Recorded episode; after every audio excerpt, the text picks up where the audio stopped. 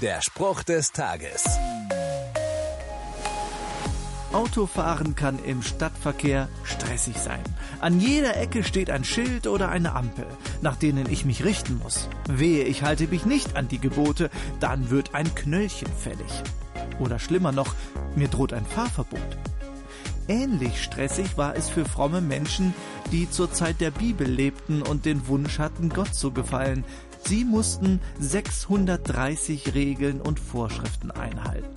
Für diese Leute, die ein gottgefälliges Leben führen wollten, hatte Jesus gute Nachrichten.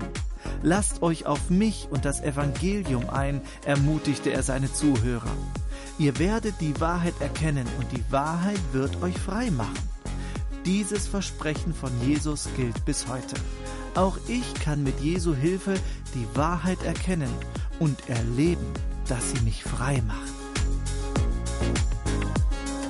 Der Spruch des Tages steht in der Bibel. Bibellesen auf bibleserver.com.